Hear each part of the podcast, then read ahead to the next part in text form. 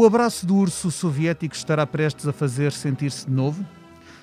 O antigo dirigente do KGB que manda na Rússia aproveitará o pedido de ajuda do seu aliado bielorrusso para anexar o país vizinho? E nesse país, quantos anos mais durará aquela que alguns descrevem como a última ditadura europeia? Que métodos continuará a utilizar Vladimir Putin para neutralizar adversários como Alexei Navalny, envenenado no mês passado? É disto tudo e talvez mais que trata este episódio do podcast O Mundo a Seus Pés, da secção internacional do Expresso. Sejam bem-vindos, estamos a gravar na manhã de 21 de setembro de 2020 e nesta segunda-feira de claros tons outonais é nosso convidado José Milhares, o jornalista português que mais sabe deste assunto, um veterano que passou muitos anos na antiga União Soviética e na Rússia. Olá, Zé. Olá. Connosco está também a Ana França, jornalista do Internacional do Expresso, que tem coberto noticiário russo e bielorrusso. Olá, Ana. Olá. Eu sou Pedro Cordeiro, editor da secção, e este episódio tem a edição técnica da Joana Beleza. Zé, protestos na Bielorrússia que não parecem parar, insistência de Putin num tratado de união de Estados que já está a marinar há muitos anos, mas no qual Lukashenko não parece uh, muitíssimo interessado, Navalny a despertar do coma e até Moscou a dizer que o planeta Vênus lhe pertence. Que mais nos irá acontecer? O que é que está a, a pensar o Kremlin? Qual é a situação atual da Rússia, da Bielorrússia? Como é que este, as peças deste quebra-cabeças se encaixam? Uh, isto é uma situação, por um lado, extremamente complicada, que é a própria situação na Bielorrússia, mas, por outro lado, também é uma situação clara uh, que a Rússia não vai deixar fugir a Bielorrússia da sua uh, zona de influência. e, neste momento, além da, digamos, do que está a acontecer aí na Bielorrússia e na, na, no caso de Navalny, e no caso desse, desse planeta, isto faz tudo parte da chamada guerra híbrida. Porque eh, nós nunca, eu não imagino, que Vladimir Putin vai reconhecer que envenenou Navalny. Uh, até porque sobre essa questão nós podemos falar mais, mais uh, atentamente. E a mim parece-me que Uh, se me perguntarem, Putin poderia ter ordenado isto? Eu disse, eu diria que sim, mas que talvez não tenha sido ele a fazê-lo. Portanto, podemos estar a falar de, de, de níveis mais baixos de, de, do regime russo a querer mostrar serviço ou a, ou a agir porque se sentem legitimados para tal pelos discursos do líder? Ou, ou grupos criminosos ligados ao, aos serviços secretos e com acesso a este tipo de, de venenos. Se for esta última hipótese, isto é muito mais grave do que se Putin tivesse ordenado utilizar Sim, o veneno. Revela, já revela um certo nível de descontrolo. Não é? ora, ora, ora, isso é que é, isso a minha é que me preocupa. Porque já não é a primeira vez, isto já é utilizado uh, pelo menos desde os anos 90, ainda antes de Putin chegar ao poder, e uh, algumas pistas apontam exatamente para esse cenário de que alguém nos serviços secretos, uh, tendo acesso a esse veneno que é proibido internacionalmente. Estamos a falar do Novichok, Novichok só para recordar os ouvintes. Exatamente, que nem sequer deveria já existir, porque e a Rússia diz que não tem que destruiu completamente este uh, veneno, mas pelos vistos, e parece não haver dúvidas de que se tratou de envenenamento, uh, ele continua a existir. Agora, o Kremlin nem vai reconhecer que foi o Kremlin que deu essa ordem, nem vai reconhecer que tal aconteceu na Rússia. Claro, nem, nem é de esperar uma investigação claro. séria uh, claro. por parte do Kremlin a quem, a quem serão os culpados deste, é. desta tentativa, de, deste ataque, digamos, ou a tentativa de homicídio na, na última Acabará análise. como acabaram os outros. Uh, uh, a Rússia diz nós não temos nada a ver com isso e desta vez há a tese também habitual que foram os serviços secretos estrangeiros que teriam organizado uma, uma, uma operação especial. Mas aqui coloca-se uma questão muito curiosa: é se os serviços secretos estrangeiros conseguem envenenar o político mais escoltado e perseguido pelos serviços secretos russos, quer dizer, Putin tenha cuidado. Desta vez foi o Navalny. Não sei se um dia não chegará a vez do, do, do, do Putin. Queria fazer uma pergunta. Um, em relação a isso, acha que a União Europeia vai fazer alguma coisa de sério naquela questão do, da ligação do gasoduto à, com a Alemanha? Porque, como se fosse. Está a haver aqui, ou pode haver aqui, duas pressões, não é? Tipo, a pressão por causa da Bielorrússia, que a Europa também obviamente não vai, a NATO não vai invadir a Bielorrússia amanhã, mas pronto, o Parlamento Europeu já diz que não vai aceitar a 5 de novembro, quando o Lukashenko sair, não vai aceitar, eh, quando o Lukashenko começar o seu mandato, não vai aceitar. Há, assim, há uma espécie de pressão dos intelectuais, da, da elite europeia.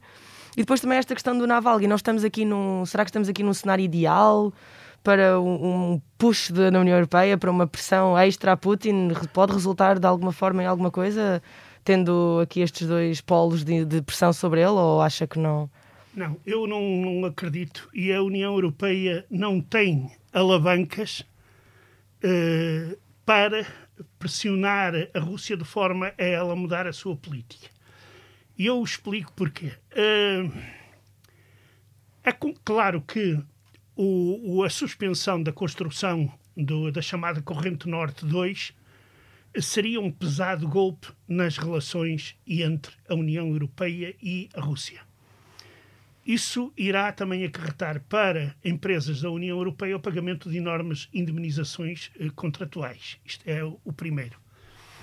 Uh, o segundo momento é que nós, a própria União Europeia, vivemos numa crise profunda e será muito difícil encontrar unanimidade para impor sanções mais a sério. E qual poderiam ser essas sanções mais a sério? Seriam as sanções muito graves que eu penso que neste momento a União Europeia não vai fazer, porque não, não pode até, que era, por exemplo, suspender a compra de petróleo e gás à Rússia.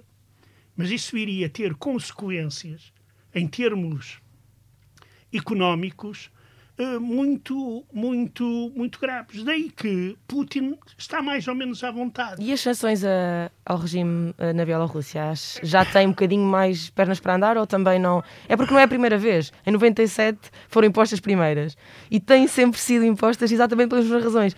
A democracia está a falhar, as eleições não são livres, só que nunca tive a ler uma análise grande sobre isso e de facto acho que ele não saiu continua a mesma influência, não deixou de ser violento para quem protesta, portanto a União Europeia também não tem não tem conseguido que as sanções um, mudem ou pelo menos aliviem a, a, o regime de Lukashenko. E desta vez vai ser igual? Eu acrescentaria que na, na Bielorrússia, além disso, não há, neste momento, temos, uma, umas, temos figuras da oposição ascendentes. Sim, mas não eh, há uh, mas até, uma enquanto, cola exemplo, agregadora. Na Rússia, é? nós claro. ouvimos falar de Navalny há uma série de anos uhum. e na Bielorrússia, só este ano, a propósito das presidenciais, é que começámos a ouvir falar das, das figuras, que já lá vamos, que, que, que portanto, que protagonizam uh, interessantemente no feminino sim, neste momento. É, aliás, um, uh, um portanto, problema que muitos analistas só, focam em relação ao movimento não há um, uma, Não havia até agora um cabeça de cartaz, mas, digamos mas assim. Agora, passando para tentar desanuviar um bocadinho a situação, eh, porquê que as mulheres têm um papel tão grande nos protestos da Bielorrússia? Sabe porquê? Porque os maridos já estão na prisão. Ah, pô, certo, certo. Sim. Aliás, foram presas bastantes mulheres ontem por causa de um protesto, Sim, por causa de um filho, um filho de uma delas que foi posto num orfanato por. Eh, bom, sem a mãe saber onde é que ele estava. Pois. Ela foi buscá-lo e ele não estava na escola. E reuniram-se uma data de mulheres à, à porta do orfanato, que foi uma coisa bastante muito emotiva, não é? Exato. Porque exato. ninguém sabia onde é que estava o, o miúdo, porque ela é de uma da Associação Viasna de, de Direitos Humanos pois. e desapareceu. E, e está a acontecer um, bastante, não é? E as pessoas desaparecem ou ficam três dias numa, numa prisão e depois claro. batem, ouvem-se os gritos cá de fora. Há assim uma data de coisas meias muito graves, não é? Que não, que não sei o que é que a Europa pode fazer, podemos mesmo ficar calados? Estava, estávamos a falar das sanções, por isso é que eu estou a perguntar. O problema, o problema é o seguinte: nós estamos na mesma situação. Uh, Lukashenko tem as costas quentes. Neste momento, e não sei se vocês deram conta que este fim de semana acontece uma coisa nova no protesto.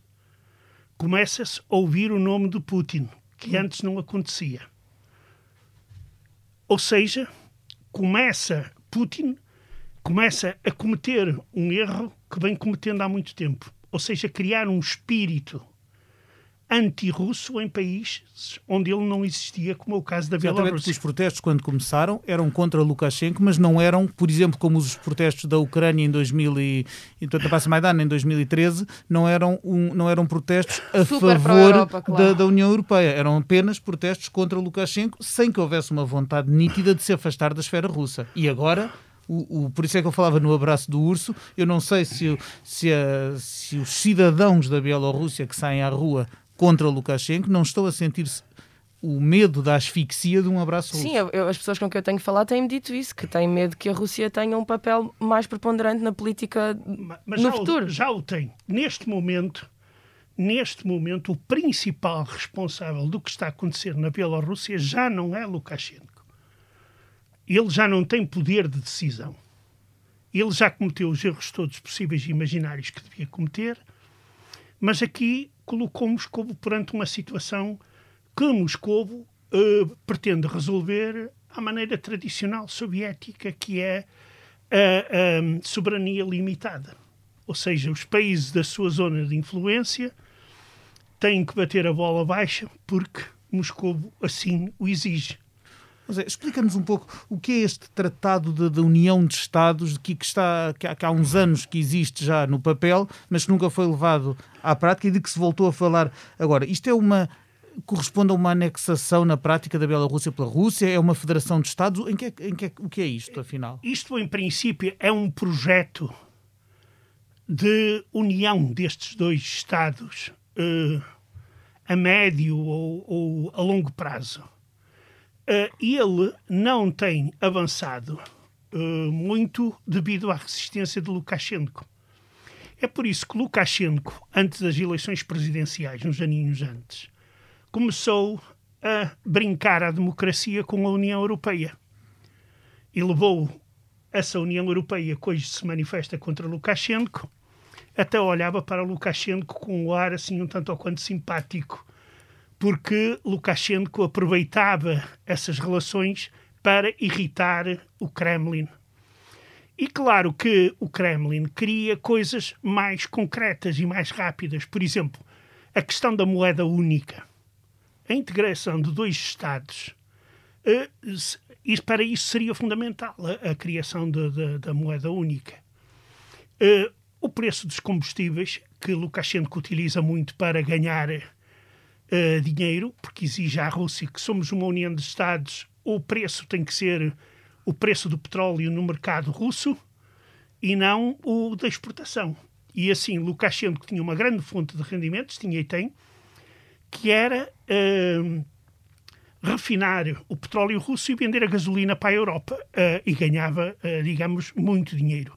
Eu não sei se, por exemplo, a Europa vai optar por, como sanção, acabar, cortar essa entrada de, de gasolina uh, bielorrussa, mas isso seria um forte golpe, mas não seria o golpe esperado pelo seguinte, como eu disse, uh, Lukashenko tem as costas quentes, é apoiado por Moscou, mas também pela China, que tem fortes interesses económicos e começa a tê-los cada vez maior na Bielorrússia. Daí que eu penso que as sanções não irão dar aquilo que uh, se exige.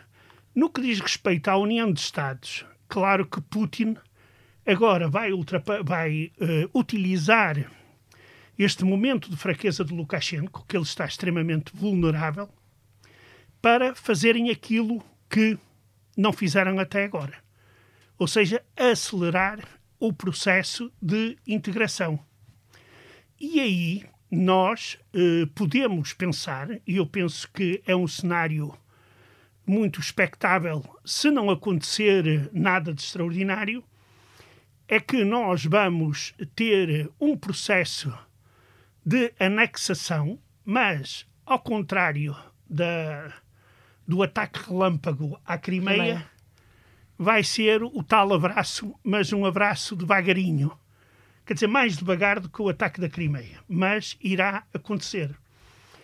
Uh, e isso poderá passar, por exemplo, segundo aquele modelo que neste momento parece estar a ser levado à prática, que é obrigar Lukashenko a fazer uma revisão constitucional, a fim de entregar alguns dos seus poderes ao Parlamento e ao Governo e preparar o campo para que se encontre um candidato uh, aceitável para Moscovo e que a União Europeia, digamos, fique também mais calma e os Estados Unidos. Porque há uma espécie de cenário de democracia, encenação? Ou... Uh, sim, isso, isso, isso, aí, isso aí vai haver. Dão-lhes uma cabeça, dão-lhes a sim. cabeça do Lukashenko. Mas isso, não. por algo, isso, isso, é, se calhar é uma pergunta esperançosa. Isso pode correr mal? Ao, ao apoiar vários partidos, pode mesmo, de facto, pode, as pessoas na Bielorrússia, bom, agora não vamos deixar, agora já que temos este apoio temos vários partidos, claro que a Rússia vai financiá-los e, portanto, vão estar provavelmente sob a alçada. Na Rússia também há vários partidos. Exato, mas tal como há esta revolução, não é? Talvez as pessoas tomem isso como uma abertura, como não deixem, não deixem o Parlamento deixar de ser, portanto, por, completamente controlado por Lukashenko para ser completamente controlado por Putin. Isso não há, aqui, não há nenhuma possibilidade de abertura real? Aqui há uma coisa. Nós, quando estamos a falar de oposição na Bielorrússia, estamos a falar de uma oposição que está numa situação muito, mas muito, uh, digamos, uh, fraca uh, e, e, eu diria até mesmo numa situação terrível. Porque sabem que, por muito que protestam, não ganham. Não ganham. Eles podem é ter a entrada de tropas russas no, no, no, no país se... Sim, esse foi o acordo feito. Se, se aquilo se estabilizar, Putin Pronto. acaba por enviar. Uh, Putin acaba por enviar polícia e tropas polícia de choque e, e, e o que, certo. e o que mais for necessário. Ora, daí que este cenário, o Kremlin pode levá-lo a cabo segundo a sua vontade. Ou seja, obriga Lukashenko a fazer a revisão constitucional. Dentro de um ano ela está feita Lukashenko convoca eleições antecipadas segundo a nova Constituição e então aí poderá aparecer alguns até candidatos que hoje estão na prisão a participarem numas eleições, mas alguns deles serão homens do Kremlin que não irão pôr em causa a política do Kremlin em relação à à Bielorrússia. Portanto, voltando às, às, às, mulheres que hoje protagonizam esta, esta luta, Svetlana Tikhanovskaya, Verónica Tsepkal, Maria Kolesnikova, não te vês para estas figuras e as figuras que atualmente inspiram, porque algumas já nem sequer estão no país, mas que, não, continuam a, a, ser figuras de proa desta, desta rebelião, não te vês para elas um, um papel decisivo no futuro da Bielorrússia? Pergunto. Em relação à Svetlana, eu acho que não. E ela é sincera ao dizer que ela não quer ser presidente ela passou a encabeçar a, a rebelião, digamos, os protestos, eh, devido ao facto do marido estar preso. A, a Maria, essa aí parece ter algumas qualidades para ser uma forte candidata, uh, mas eu coloco outra vez a questão: as eleições não se vão repetir. Por isso, essa, além de estarem na prisão, que elas, uma está fora do país, Exatamente a Maria está na, na, na, na prisão e eu não vejo uh, uh, como é que poderia, poderá acontecer de, por exemplo, uma delas se tornar presidente. Porque uh, já vimos que neste momento Moscou não aceita nenhuma dessas candidaturas e faz todos os possíveis para desacreditar essas mulheres, principalmente Tikhanovskaya que vive na Lituânia, está, eh, foi expulsa do país e que, eh, neste momento, digamos, representa uh, o protesto contra Lukashenko. Mas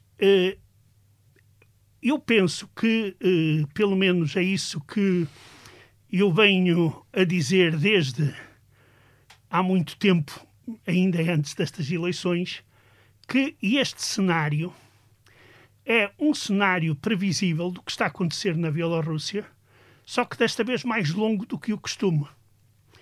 Ou seja, como aconteceu em eleições anteriores, no dia, ou melhor, na noite, em que eram anunciados os resultados, a oposição vinha para a rua, apanhava forte e feio da polícia e as coisas acalmavam-se.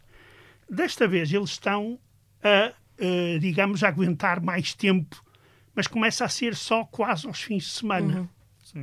E depois aqui há uma coisa muito importante que a oposição não conseguiu fazer, esteve quase para conseguir, que era paralisar o país.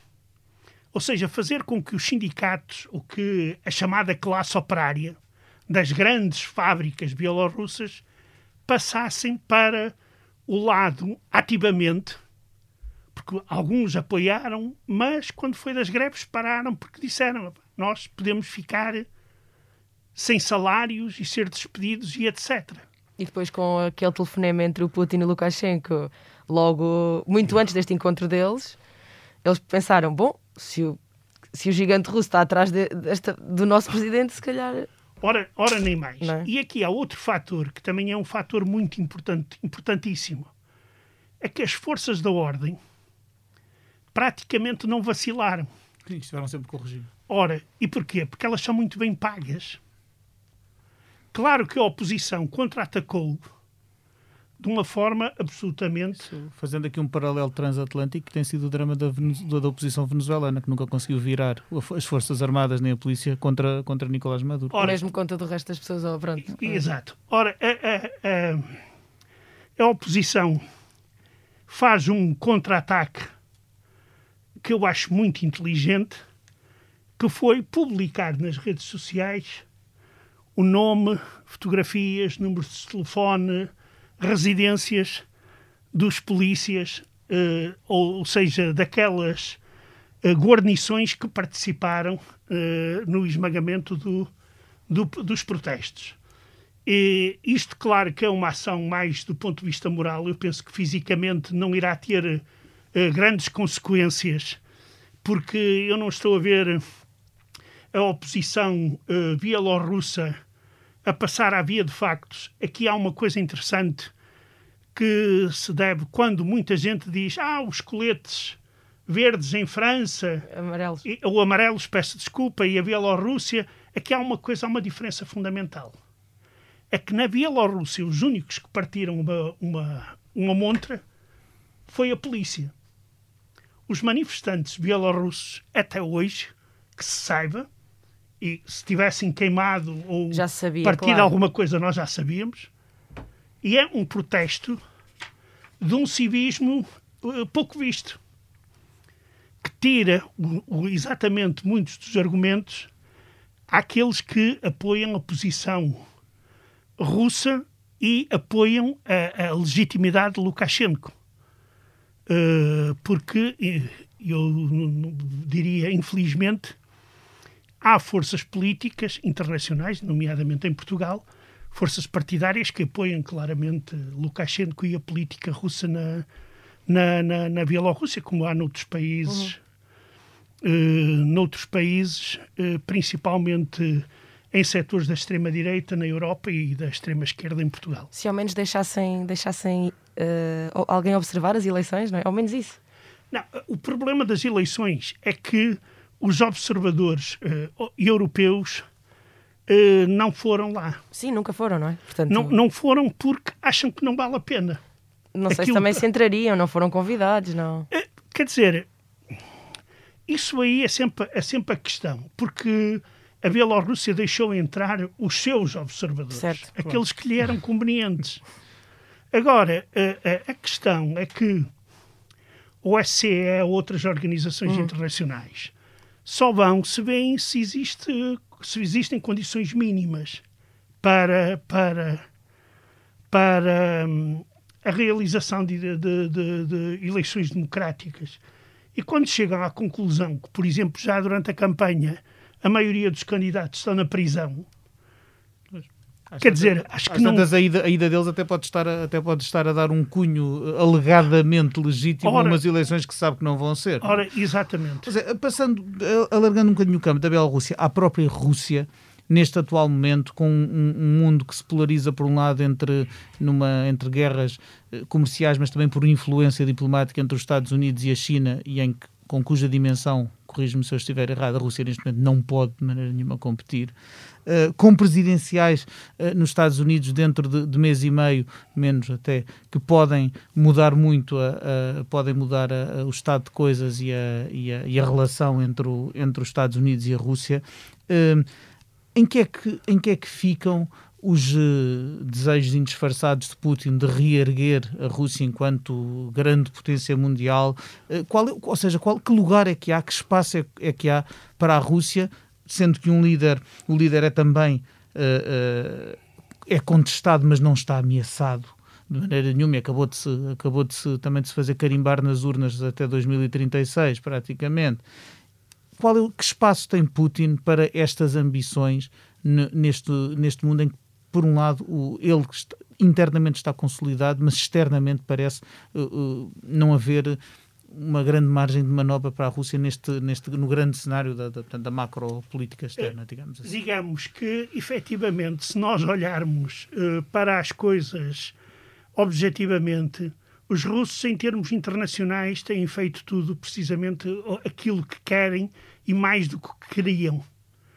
A Rússia está a ter um papel enorme na, teve na Síria, está envolvida na Líbia, está, uh, já para não falar pronto, da Crimeia, de, de violar fronteiras na, na, na, na Europa, agora na, na, na, Bielorrússia, e nesse sentido, Putin até pode uh, estar orgulhoso do trabalho que, que fez. Aqui o problema é o outro.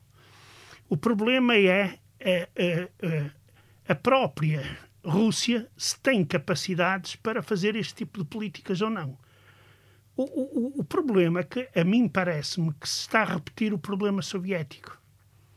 Aqui os olhos uh, comem mais do que a barriga. Uh, ou seja, a União Soviética, uma das principais razões de ter rebentado foi a sua política externa expansionista, nomeadamente lembremos, por exemplo, Angola, Afeganistão. Moçambique, Afeganistão, sem dúvida, Etiópia, etc, etc, etc. Enquanto o preço do petróleo dava para esses luxos, a União Soviética lá andou, prejudicando fortemente o nível de vida dos seus cidadãos. Isto é importante assinalar. O preço do petróleo caiu em meados dos anos 80 e a, a Rússia, uh, digamos, a economia russa veio por ali abaixo e a União Soviética mostrou ser efetivamente o tal uh, gigante com pés de barro. E é isso que pode acontecer, é isso é que pode acontecer à, à Rússia. É porque este tipo de política externa não está a levar, por exemplo, à modernização tecnológica e científica da, da, da Rússia. Uh, ou seja, a economia russa continua a ser marcada por uh, grandes exportações de matérias-primas e não de tecnologia. Uh, temos, claro, a questão da, da famosa vacina, mas ainda não está nada provado, está longe de estar provado. E, e, e digamos pouco mais. E esse tipo de. aquele planeta é nosso porque foi lá uma sonda nossa primeira e é um pouco como aquela bandeira no fundo do mar do Ártico para, para, marcar, para marcar terreno nas rotas comerciais que, que se adivinham para o futuro. É? E, e, exato. E aí eles até podem já tentar alugar o Sol ou, ou algum, algum astro mais distante, porque, eh, digamos, isso aí é, é, é um pouco, é pouco consolador. Uh, daí que a situação interna na Rússia uh, uh, tende a deteriorar-se. Porque a segunda onda do coronavírus também está a chegar à Rússia, por exemplo. Os russos dizem, ah, e tal, nós estamos a, a manter o tal planalto. Mas o planalto continua durante estes meses todos a um nível e agora está mesmo a subir outra vez. E isto aqui também vai ter uh, uh, uh, implicações internas. O problema aqui é o seguinte: é que a Rússia é um país enorme. Por exemplo, nós temos, vocês certamente nós ouvimos aquelas manifestações em Khabarovsk, no extremo oriente russo, que já são mais longas do que na Bielorrússia. Começaram bem antes. E todos os fins de semana continuam. E a polícia faz de conta que não há nada. E o Poder Central a mesma coisa. Por e simplesmente ignora. Mas porque é muito longe? É porque é muito longe, é porque não constitui perigo de se transformar uma onda nacional, etc. Claro. E, e, esse é o problema. O, por isso, o problema da Rússia, tal como aconteceu na, na, na, na, na União Soviética, é que nós, eh, pelo menos eh, realisticamente, não podemos dizer que será um movimento de contestação a pôr em perigo o regime de Putin. Não. O regime de Putin poderá vir a ser posto em causa pela própria elite russa ou por parte dessa elite quando as coisas, em termos de, de, de meios económicos e financeiros, começarem a, a correr mal. Aí sim. E estaremos cá certamente para acompanhar uh, uh, o que se vier uh, a passar, quer na Bielorrússia, quer na Rússia.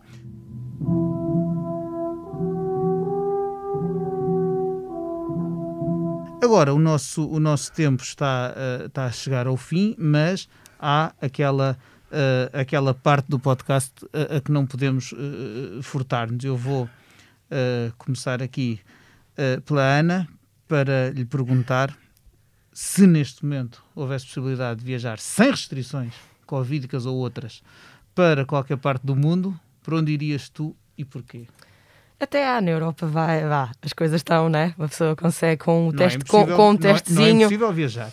Com um Mas testezinho. Se não houvesse restrições nenhumas, para onde ias? Provavelmente ia para o mesmo sítio onde se calhar vou. Agora vou ter férias e provavelmente vou tentar ir à Grécia porque, bom, no dia 8 de outubro vai fazer 5 anos de, do nascimento do campo de refugiados de Mória, que ardeu, como sabemos.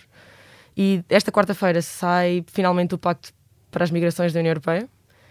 E eu acho muito interessante tentar entender o que é que está ali a acontecer, porque em seis dias foi construído um campo, não é?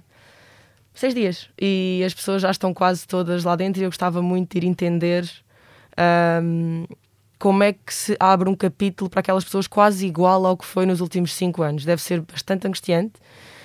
Gostava muito de ir falar com essas pessoas, mas ao mesmo tempo também tenho visto o, a meteorologia na Grécia, eh, que continua nos 28, 29, 31, portanto é mais ou menos um sítio perfeito para uns mergulhos numas cavernas e ao mesmo tempo entender um bocadinho mais sobre política europeia e de integração. Muito bem, a propósito do, do Pacto para as Migrações, eu permite-me chamar a atenção dos ouvintes para a entrevista que, que, os, que o Expresso Online publicou ontem com a comissária europeia, que, uh, Ilva Johansson, que diz ter grandes esperanças para a presidência portuguesa, que se exerce no primeiro semestre de 2021, para esta magna questão europeia. Vou passar agora ao Zé. Para onde irias, Zé, se neste momento pudesses uh, viajar para qualquer parte do mundo? Uh, eu, nesse sentido, não estou um bocado cansado de, de viagens e, e, diria que iria lá para fora, cá dentro. Eh, porque há lugares que eu em Portugal ainda não conheço e, uh, e gostaria ainda de, de os ver ou de os uh, revisitar. Agora, digamos, gostaria de ir à, à República, ao país da, da, da minha mulher, por uma questão de de que gosto que sempre, que é, que é? a Estónia. Estónia. Uh, a Rússia não me neste momento acho que não, não há condições objetivas nem subjetivas para, para lá ir. Uh, se eu tivesse a, a, a, vossa idade jovem, então aí queria estar na Bielorrússia. É verdade, deve ser, deve ser bastante incrível ver a fazer reportagem. É verdade.